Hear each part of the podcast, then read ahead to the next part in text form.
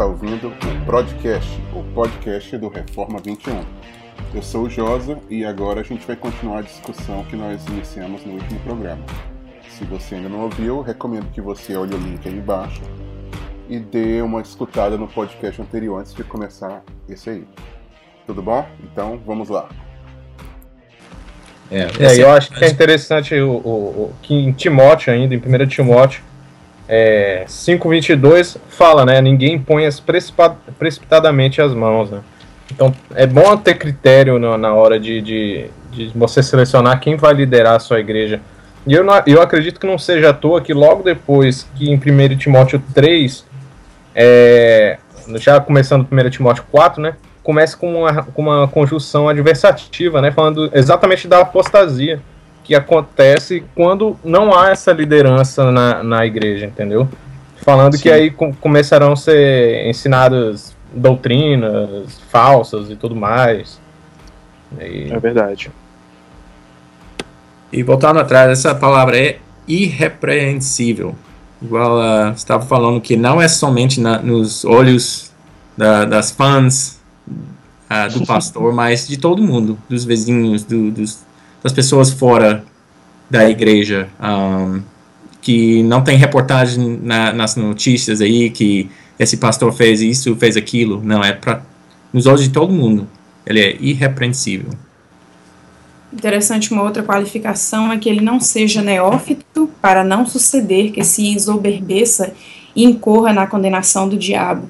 Ao contrário do que a gente vê muito por aí, se uma celebridade um, diz que converteu, ou um, seja lá quem for, um artista de, de novela, ou um já querem botar ele pra falar e ensinar para todo mundo. Exatamente. Aí, duas semanas depois, ele já tá em cima do púlpito, ele começa dando testemunho da vida dele, e aí daqui a pouco ele já começa a pregar, daqui a pouco ele já tem a igreja dele.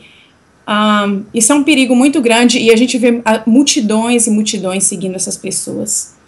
É verdade super perigoso. É, tem a qualificação importantíssima que é governar bem a sua própria casa. É, eu, eu, não sei o quanto que muitas. Eu tenho um pouco experiência em, em, sucessão pastoral, esse tipo de coisa, mas eu acredito que é um tópico que muitas vezes se deixa passar batido. Assim, né? é, governe bem sua casa, tendo os filhos em sujeição com toda modéstia. É, porque se alguém não sabe governar sua própria casa, terá cuidado da igreja de Deus. Se a pessoa não é capaz de pastorear a própria esposa, a pessoa não é capaz de pastorear 20, 500 pessoas, mil pessoas. Né? Aliás, isso aí eu não sei nem se alguém é capaz, né? Mas hum. é. estou de Aqui, nos, aqui Jesus é capaz.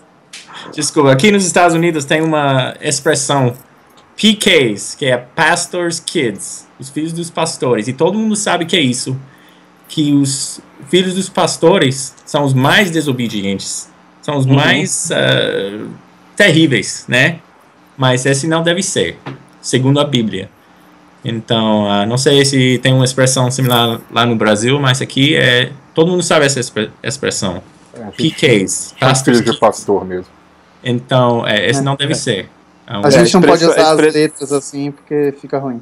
A expressão a gente não tem, mas, mas é a o ideia... sentimento a gente tem sim, assim, essa ideia sim. de que normalmente o filho do pastor é, o, é, o, é aquela pessoa que mais apronta na igreja e que menos é disciplinado por isso. E, e, e é uma questão que, cara, você pensar, deveria ser tão óbvio. E às vezes é tão. passa tão batida essa questão. Se, se é uma pessoa que é incapaz de pastorear duas ou três pessoas na sua casa, por que, que ela vai ser capaz de pastorear quatro ou cinco? Se ela não é capaz de pastorear duas ou três. E normalmente a gente tem aquela figura do, do pastor ou do presbítero, é simplesmente a pessoa que, principalmente presbítero, assim, é aquele membro mais velho que está ali na igreja há muito tempo, que às vezes é o mais rico, que às vezes é muito popular, porque conversa com todo mundo, e, e, e, e às vezes essas qualificações acabam passando batido. É. Eu estou procurando aqui as qualificações para as pastoras. Cadê? Eu não sei qual é o livro que você está procurando.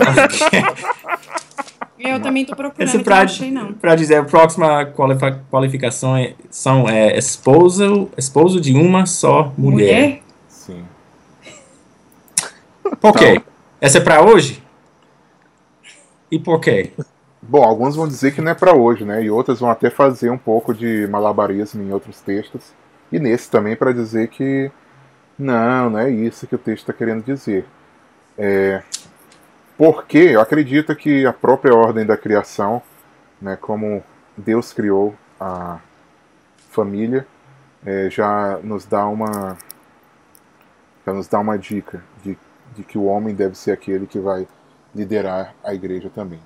Né? Então acredito que não, não é só para só para aquela época e acredito que mesmo que a gente não tivesse um porquê, o fato é que aqui está dizendo marido de uma mulher e eu acredito que a gente não tem muitos exemplos de pastora na Bíblia, né? apesar de alguns quererem colocar acho que Rebeca ou Raquel como um exemplo de pastoras. Débora. Débora. É, é não, é, é, é uma das. É, é Rebeca ou Raquel, porque elas são pastoras de ovelha. Era uma pastora literal. Uhum. É, então, logo. Exato. Então, assim, não. Marido de uma mulher, eu acho que só um homem pode ser marido de uma mulher. Esse é outro programa, né? É, a gente é. Tá já está entrando no assunto do próximo programa. E eu acho que um ponto importante de se falar também, de, de ter uma liderança, é o fato do, do próprio pastor poder dividir os fardos que ele carrega né, durante o, o, o, ministério.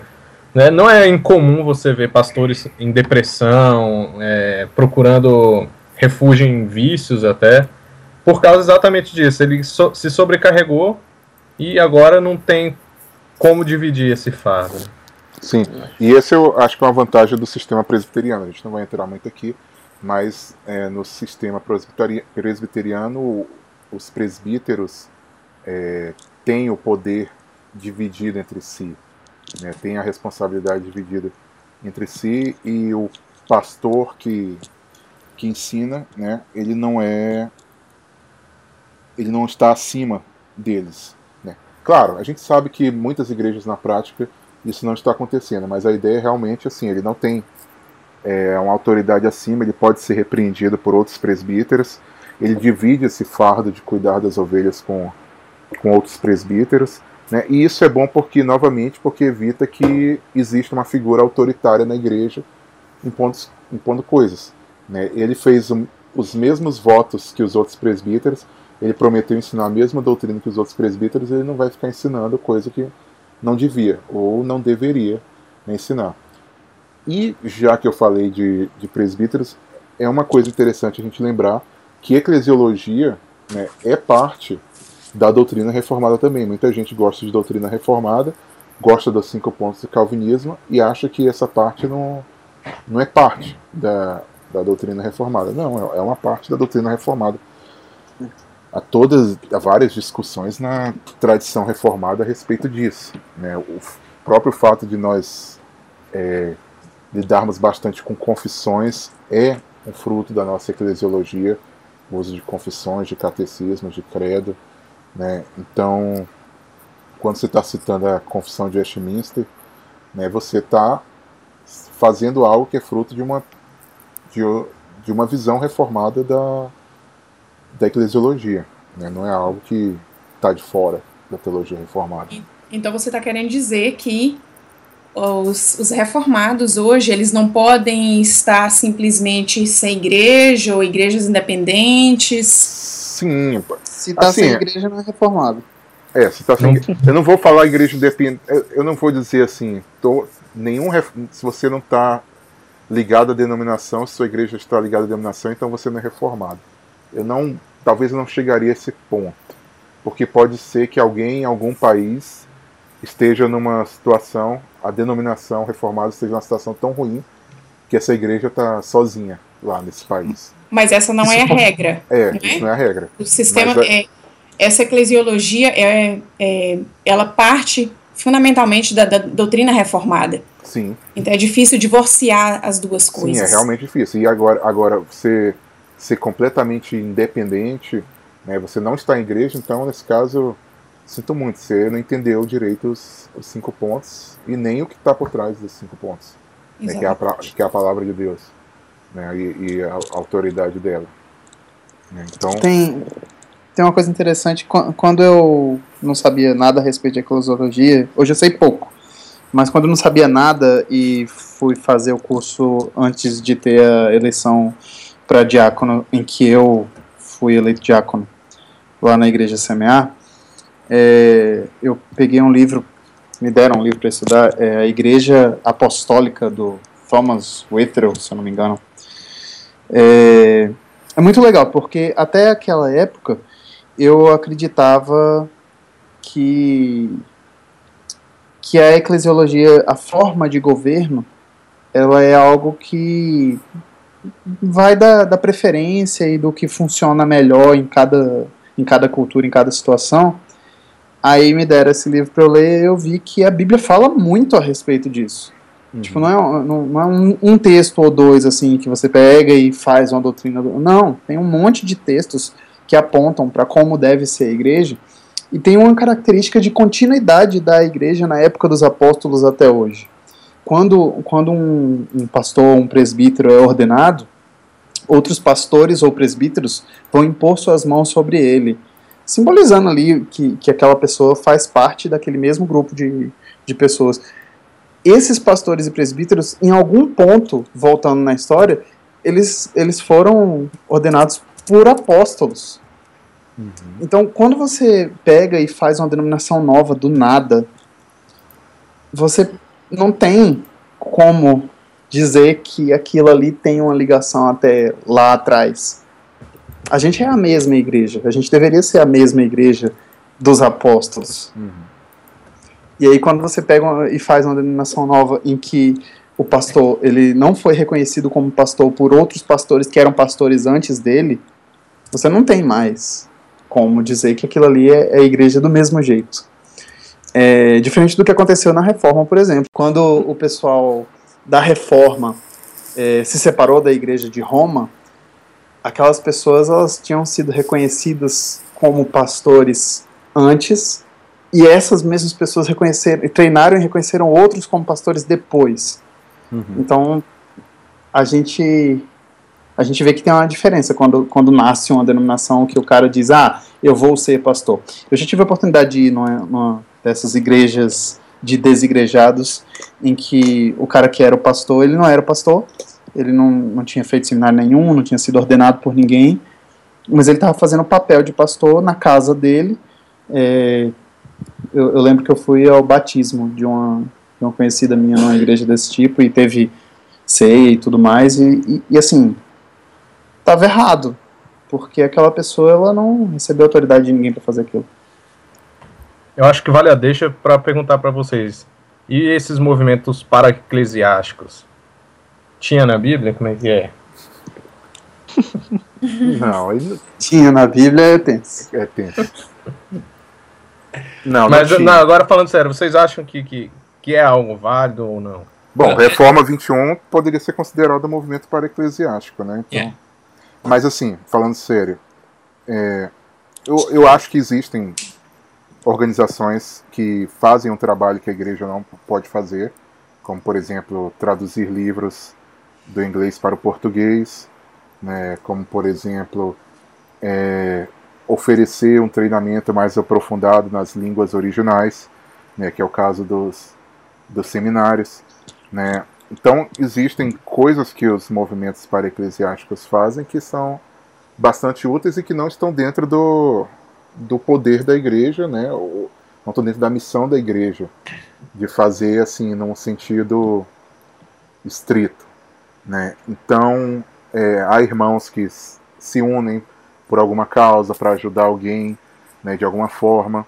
Então, assim, é, a gente pode dizer que sim, há um, uma base, né, pessoas se unindo para fazer um trabalho é, que não é uma função direta da igreja, mas que é importante para a igreja. Mas, ao mesmo tempo, sim, há o, há o risco também de um movimento eclesiástico se para eclesiástico se tornar tão importante que acabe roubando a, funções da igreja.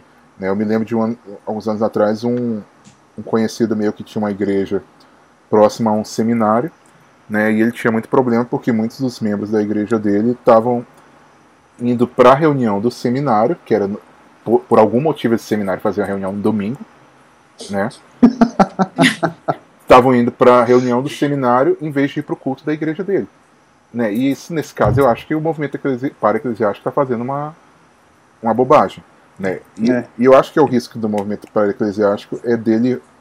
É, Ao invés de fortalecer a igreja local, enfraquecer a igreja sim, local. Ele, ele se colocar como é, onde as coisas estão acontecendo, né? a gente passar a ver assim, ah, nossa, mas é nesse movimento que a gente está vendo realmente é, o culto verdadeiro, é nesse movimento que a gente está realmente tendo pastoreio. Né? Como se, por exemplo, a gente passasse a considerar o podcast como mais importante do que o culto. Por quê? Porque aqui eu falo das coisas de Deus, né? Porque aqui tem o Daniel sempre com uma palavra pastoral pra gente.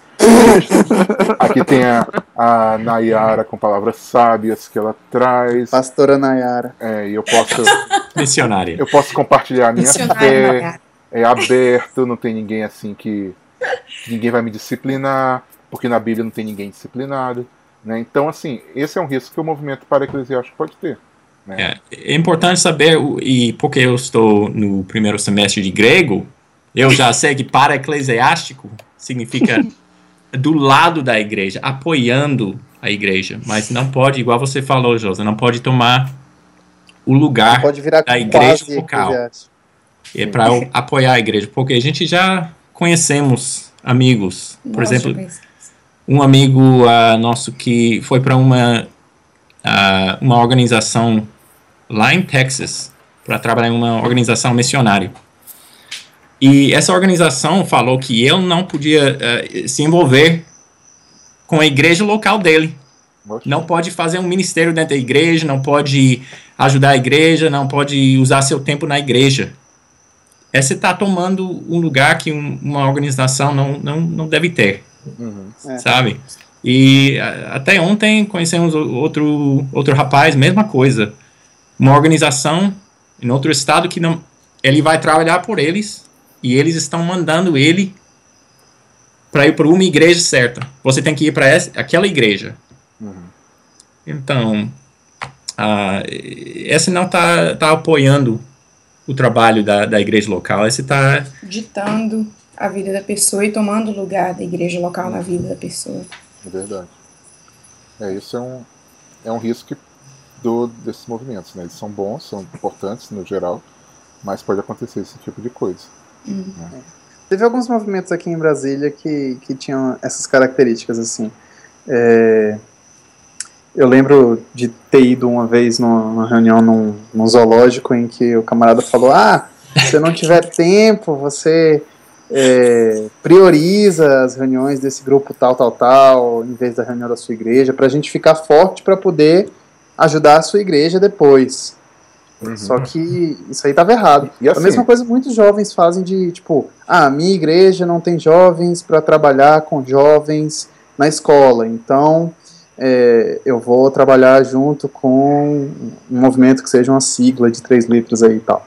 Aí a pessoa deixa de trabalhar na sua igreja, em servir na sua igreja e começar alguma coisa com, com o trabalho do, do seu pastor, dos seus líderes para trabalhar com, com, o movimento para-eclesiástico.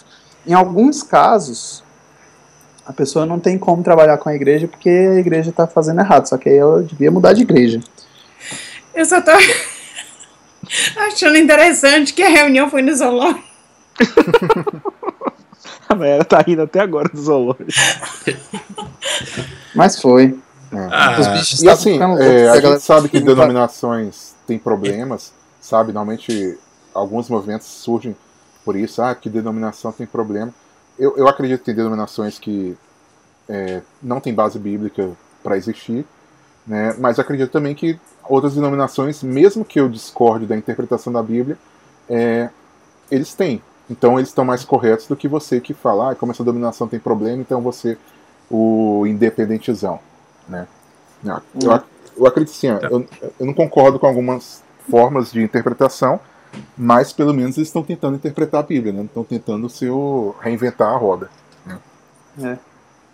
Então, uh, resumindo, uh, Deus estabeleceu uma organiza organização aqui nessa terra, né? a igreja dele, uhum. essa noiva do seu filho, e ele ama a igreja dele. Então, ele deu muita instrução, muita instrução na Bíblia para ordenar uh, seu povo, sua igreja, né?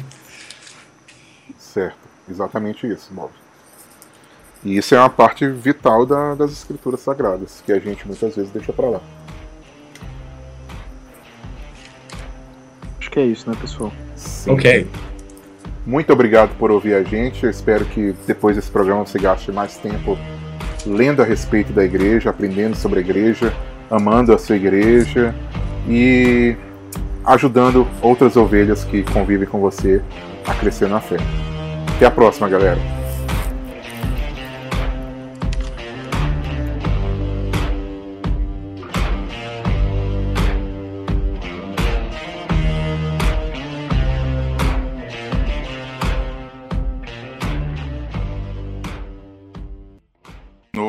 Falando aí um pouco. Tá. Falando. Você está ouvindo o podcast, o podcast do Reforma 21. Eu sou o Chus. Eu sou o Daniel. o Daniel tá tipo. Ué? Tá tipo o áudio do. aquele Tunes lá pra melhorar a voz. É, Sério, tá apresentando. É. É o T-Pen. Deve ser a minha rede ruim, velho. Ou o meu celular Android. Droid. Tecnologia Droid. Droid. Eu sou a Nayara. e eu, Bob. Não. eu ia falar que eu sou o Bob, mas aí eu pensei duas vezes.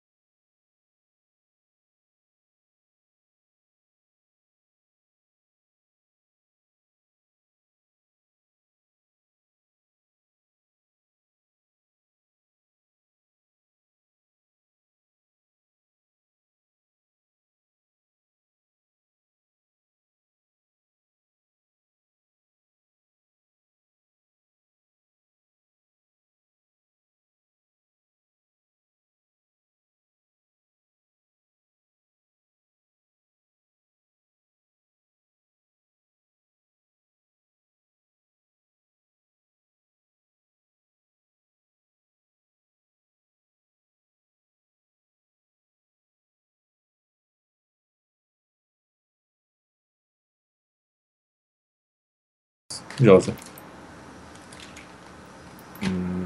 Ou foi só para aquela época? Ele escreveu só para aquela igreja específica ou ele, ele está prescrevendo isso para a igreja em todos os tempos? Foi mal, gente. Eu estava procurando um, um livro aqui. Na... eu, posso, okay. eu posso responder essa. É porque. Tá, vamos lá. Eu estava procurando o livro que. Aquele livro que a gente. O Josa não sabe, ele precisa do livro para responder. No treinamento de oficiais. Aí... Que vergonha, João. Foi mal, ué. Tô procurando material. Não, mas vai lá. Ele é um não, mas eu, depois eu, ele se vira pra cortar isso aí. Eu respondo, essa aí tem uma, tem, tem uma resposta boa. Hum. Vamos lá.